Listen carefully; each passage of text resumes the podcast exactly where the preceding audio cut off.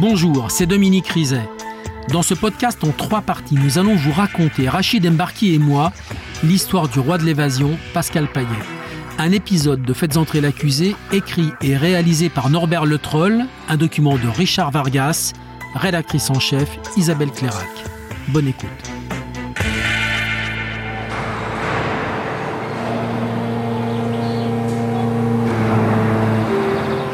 Maître Luc Febraro, avocat de Pascal Payet.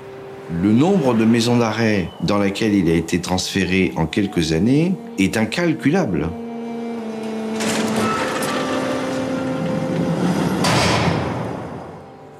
Et évidemment, partout où il est transféré, il est automatiquement placé en quartier d'isolement. C'est-à-dire que 24 heures sur 24, il est seul en cellule avec la possibilité simplement, je dirais, de sortir dans une petite courette euh, dans laquelle il est seul. Maître Sylvain Cormier, avocat de Payet et Alboréo. L'idée est que le prisonnier ne doit pas pouvoir avoir ses habitudes dans euh, l'établissement dans lequel il est incarcéré.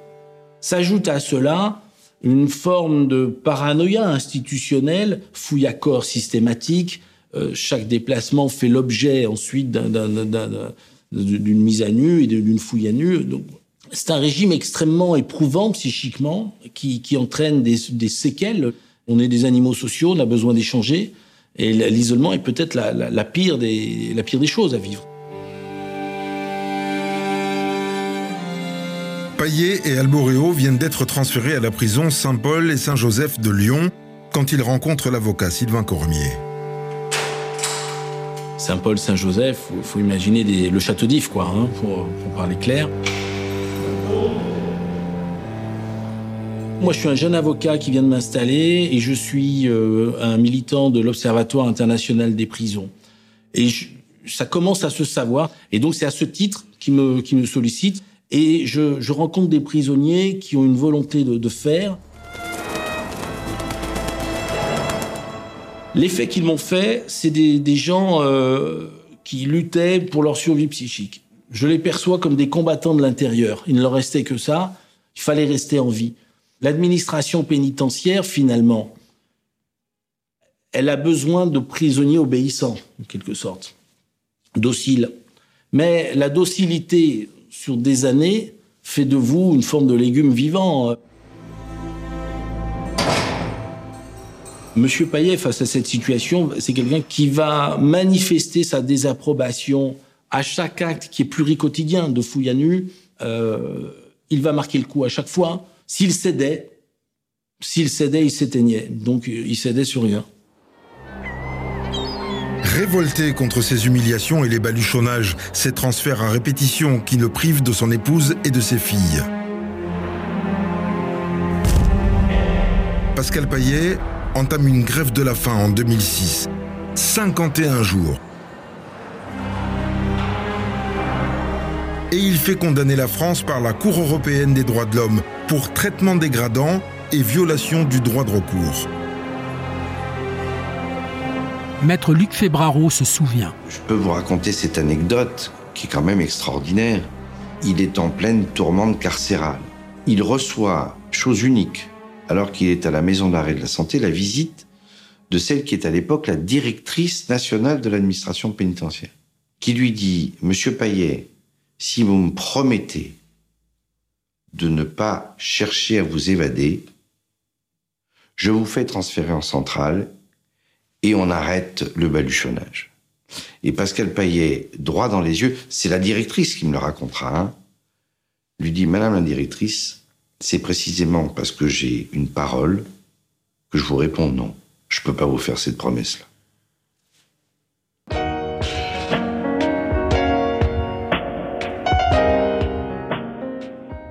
Payet résistant, Payet militant, Payet toujours vif. La pénitentiaire a mis le paquet pour clouer au sol celui qui se joue d'elle comme il joue les filles de l'air. Mais Payet n'a pas dit son dernier mot. En 2007, il est incarcéré à la prison de Grasse, où il fait bien trop beau pour rester à l'ombre. 14 juillet 2007. Tandis que le ciel de Paris a résonné toute la matinée des vrombissements de l'armée de l'air, à Grasse, c'est un tout autre appareil qui attire les regards en fin de journée. Le capitaine Jean-Marc Sinibaldi de la BRB Marseille. L'hélicoptère arrive au-dessus de la prison de Grasse et les malfaiteurs obligent le pilote, de manière périlleuse, à se poser sur un bâtiment technique. Sur les quatre malfaiteurs, deux descendent sur le toit du bâtiment technique et ensuite euh, cheminent jusqu'au bâtiment où Pascal Paillet se trouve. Dans ces deux personnes, une est armée et l'autre est porteuse d'une disqueuse thermique. Et à l'aide de cette disqueuse thermique, ils vont scier les barreaux euh, d'accès au bâtiment.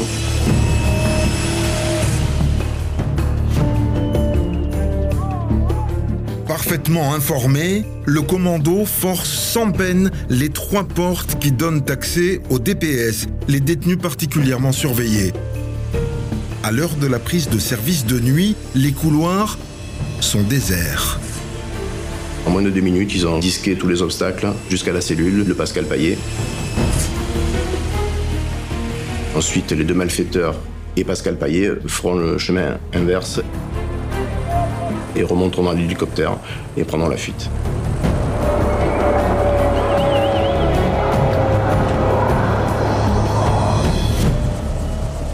À 19h25, l'hélicoptère se pose près du centre hospitalier de Brignoles.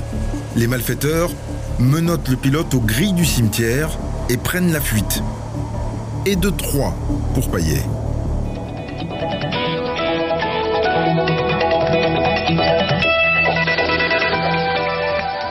Bonsoir, bienvenue dans Soir 3. Pascal Paillet, figure du grand banditisme, s'est évadé en fin d'après-midi de la prison de Grasse avec la complicité de quatre hommes qui sont venus le chercher en hélicoptère. Ils m'ont braqué, ils m'ont dit d'aller à la prison de Grasse. Euh, J'ai posé à la prison de Grasse et puis voilà. hein. Ils vous ont menacé, Non. obligé? Obligé. Pas menacé, pas obligé. ouais. Avec quoi un, un pistolet sur Avec des armes. Le plan échafaudé est un modèle du genre. À commencer par le choix de la date, le 14 juillet. Une partie du personnel pénitentiaire est en congé. Un travail sans bavure. La signature d'une équipe aguerrie. Le fils du convoyeur, Bruno Caceles, apprend la nouvelle. Encore une fois, l'assassin de mon père est, est dehors. C'est dur, très dur. Il y a une première évasion, une deuxième évasion, une troisième évasion. On se dit, mais on n'en verra jamais la fin. On ne peut jamais faire le deuil de votre papa, en fait. Tout simplement.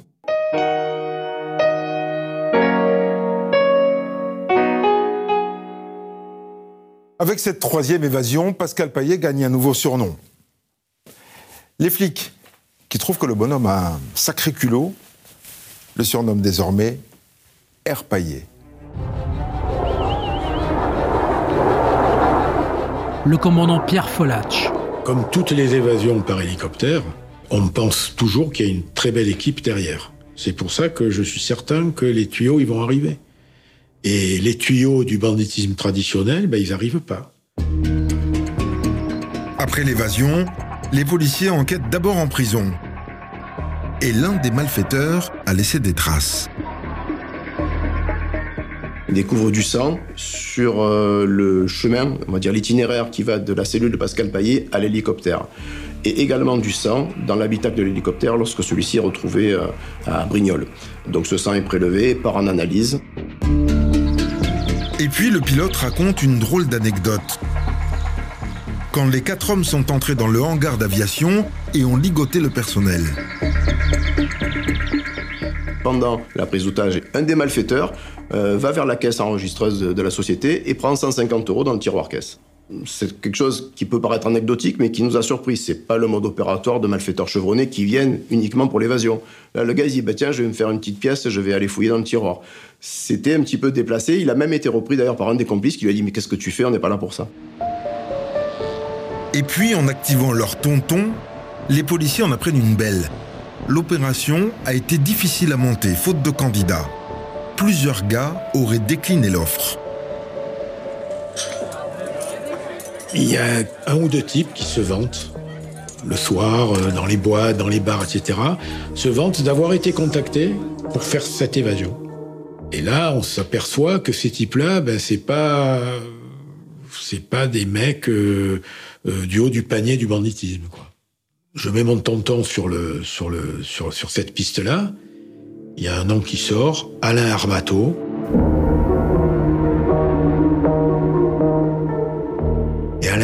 C'est pas le grand banditisme, c'est un voyou sans plus.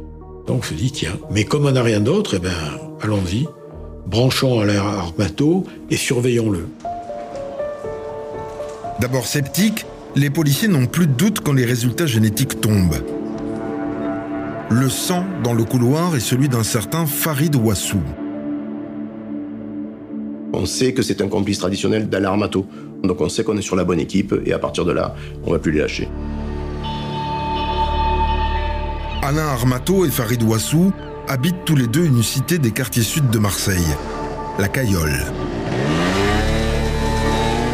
On le voit donc sortir, on le voit rencontrer des gens, on le voit prendre des véhicules, on voit les gens avoir des comportements suspects, se rendre à des cabines téléphoniques pour euh, passer des appels ou en recevoir. La piste a l'air bonne, quoi. Apparemment, il y a des contacts avec quelqu'un qui est en Espagne. Le commissaire Damien Delaby. Et on sent qu'il y a quelque chose qui se prépare. On a vu partir une moto avec Alain Armato euh, euh, dessus. Une moto partie euh, à très vive allure qui nous avait laissé sur place à peine arrivé au tunnel du Rove sur l'autoroute du littoral. Grâce à leurs homologues espagnols, les policiers repèrent l'hôtel où il a couché. Dans l'hôtel où il avait résidé, il y avait un autre Français.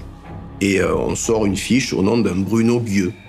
Une identité qui nous ne nous dit rien, on fait tous les fichiers, c'est quelqu'un d'inconnu. Euh, quand même par acquis de conscience, on demande euh, le dossier préfecture de Bruno Guieux. Et quand je reçois le dossier, à l'époque c'était par fax, je regarde l'identité et tout, et j'ai la photo. Et là, j'ai la photo de Pascal Payet sous les yeux.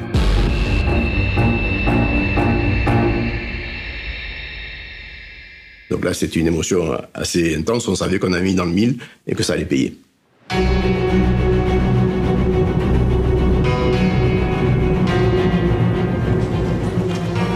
Deux mois d'écoute, des jours de filature, et revoilà Payet en vue.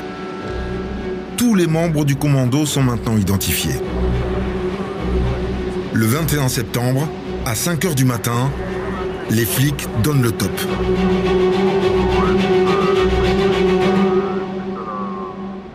Notre point haut annonce que la lumière s'est allumée dans l'appartement d'Alain Armato.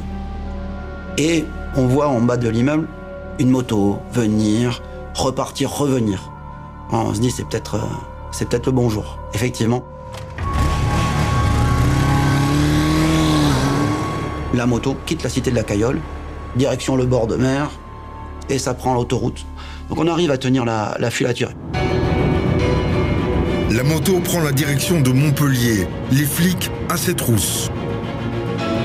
Sur une aire d'autoroute, à la machine à café, les policiers ont le temps d'identifier les deux motards, Alain Armato et Farid Ouassou. À 10h20, la moto passe la frontière, direction Barcelone. La police espagnole rejoint la filature. Une heure plus tard, la moto s'arrête à Mataro, une station balnéaire dans la banlieue de Barcelone. Se posent, enlèvent leur casque, regardent un petit peu ce qui se passe, restent un petit moment autour de la moto. Ils semblent en attente. Et ensuite, euh, rentrent dans la brasserie et ça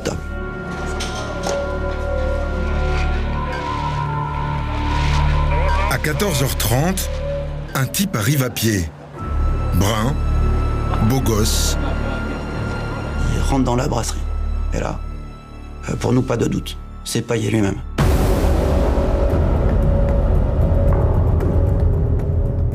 On a l'adrénaline, l'adrénaline qui monte.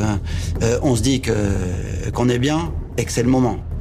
Côté espagnol, l'inspecteur-chef Simon Segura participe à l'opération. Vu la dangerosité des personnes à interpeller, sur le dispositif, nous étions environ 25 à opérer sur place. Les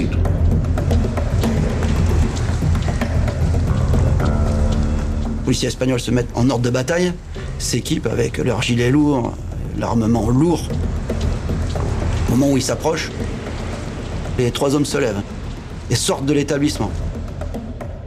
Allez, on replie. On replie.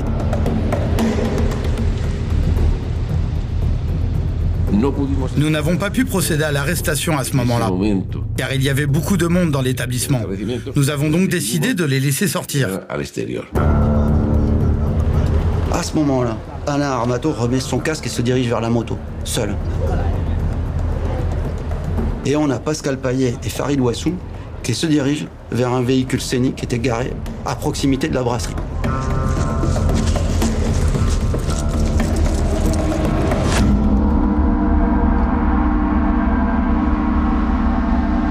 Les policiers espagnols braquent leurs armes.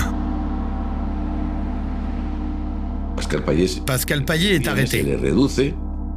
Il est maîtrisé et Pascal Payet sort un pistolet, un calibre 45. Mais ce qu'on n'avait pas imaginé, c'est qu'il avait aussi un 357 Magnum dans le dos. Et si on ne l'avait pas menotté d'abord, Pascal Payet aurait peut-être fait usage de cette arme.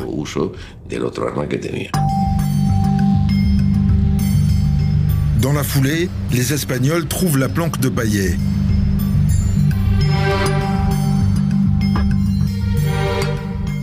À l'intérieur, de quoi voir venir. 18 000 euros en grosse coupure, 5 600 francs suisses et un stock d'armes. Un fusil Six Hour, plusieurs pistolets automatiques et même une grenade à main.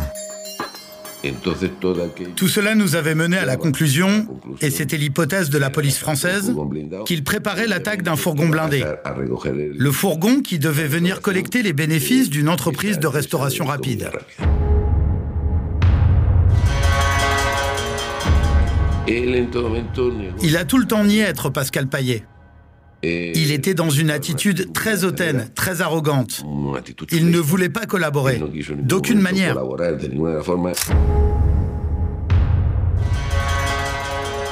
Il pensait bénéficier d'une impunité complète ici. Et il s'est muré dans le silence. On n'a pas pu lui parler. Il s'est refusé à faire la moindre déclaration, même en présence d'un avocat. Donc, le lendemain, on l'a transféré avec des mesures de sécurité maximales vers le tribunal national de Madrid. Fin de cavale. Le dernier vol d'air paillé aura duré 69 jours. Le braqueur n'a pas bonne mine, les traits tirés, il apparaît vieilli, fatigué. Quand il a été ramené à Marseille pour être entendu dans le cabinet du juge d'instruction, je suis descendu au geôle du palais de justice, je suis allé le voir. Et euh, voilà, je lui ai dit, mais pourquoi, pourquoi tu n'es pas parti? Pourquoi tu n'es pas allé, euh, pas allé à, euh, en, Amérique du Sud, euh, il me dit mais qu'est-ce que j'allais faire en, Amérique du Sud? Mais je dis je sais pas, tu prenais un camion de pizza pour faire les pizzas ou la planche dans un restaurant, mais au moins tu, au moins tu serais libre. Il me dit mais j'avais mes poteaux, j'avais mes potes en prison, je pouvais pas partir. Pas mal quand même, hein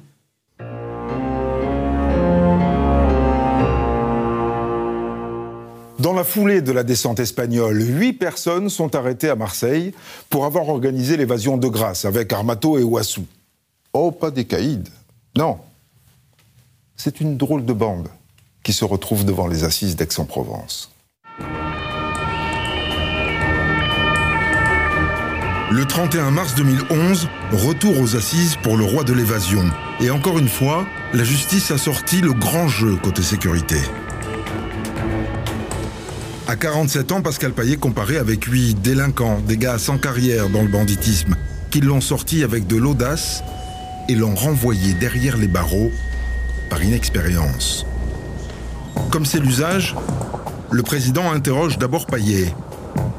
Est-ce qu'il reconnaît les faits? Le braqueur répond dans un sourire Ce serait difficile de les contester. C'est le magistrat Jean-Pierre Deschamps qui préside l'audience. C'était un procès, euh, je n'allais pas dire euh, sympathique, mais par rapport à, ce que l'on vit en cour d'assises, j'ai dit à plusieurs reprises, la cour d'assises, c'est le, le sang, les spermes et les larmes. Euh, on était un peu en dehors de ça. On était dans une sorte de Robin des Bois, on va dire. Un modèle. C'est exactement l'image que l'avocat général voudrait corriger. Alors il tente de recadrer les débats et d'éviter un procès de la pénitentiaire. Mais la défense y revient. Maître Luc Febraro, avocat de Pascal Paillet. Les conditions de détention de Pascal Paillet étaient ignobles. Et donc euh, ne pouvait, je dirais, qu'exacerber cette, cette volonté de, de, de prendre la fuite. Quitte à parler victime, l'avocat général préfère qu'on parle des vrais. Le pilote, le personnel ligoté dans les liports. Mais à la surprise générale, quand les témoins se succèdent à la barre, ils dédramatisent tout. Les uns et les autres disent non, non, mais ils ont été euh, très respectueux. À aucun moment nous nous sommes sentis véritablement en danger. À aucun moment il n'y a eu de violence. Enfin, on avait presque l'impression que tous les témoins qui défilaient à la barre avaient été cités par la défense. Alain Armato explique que pour monter son équipe, il avait promis beaucoup. 200 000 euros à chaque complice. Sauf qu'Armato n'avait pas le moindre centime, et Payet non plus. Il a bien été obligé de le reconnaître. Et les gars ont décidé d'y aller quand même, d'aller libérer Payet pour la beauté du geste. Les jurés en restent pantois ils ont été euh, sensibles aux accents de sincérité de Pascal Payet, d'Alain Armato, lorsqu'ils parlaient de leur amitié. Et cette amitié, elle a, séduit tout le monde. Elle nous a fait oublier, évidemment, le parcours de tous ceux qui étaient là, qui n'étaient pas très glorieux. Mais euh, c'était rassurant aussi pour ceux qui ont envie d'être rassurés sur la nature humaine. À l'heure du réquisitoire, l'avocat général demande une peine lourde. 15 ans pour Alain Armato, 12 ans pour Pascal Payet. 12 ans de réclusion criminelle pour un homme qui a sur sa fiche pénale 36 ans à faire. Il a 48 ans. On veut quoi? Le tuer?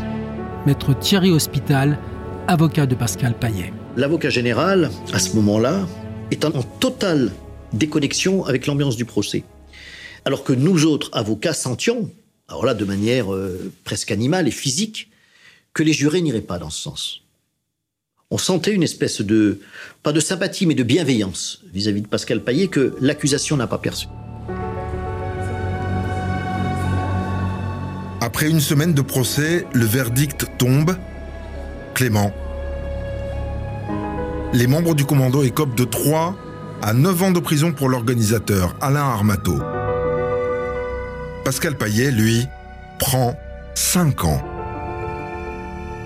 C'est un verdict qui nous a satisfait parce que il signifiait qu'on avait pris en compte la misère euh, de cet homme et donc euh, c'était fidèlement une histoire de souffrance, de douleur et d'amitié.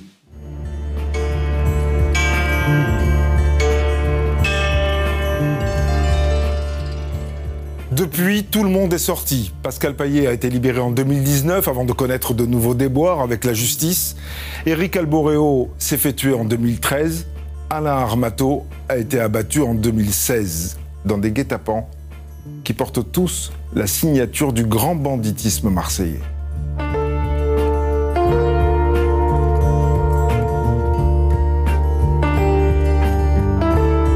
Vous venez d'écouter le dernier épisode de Faites entrer l'accusé consacré à l'histoire du roi de l'évasion, Pascal Payet. Si vous avez aimé ce podcast, abonnez-vous sur votre plateforme d'écoute préférée pour ne manquer aucun épisode.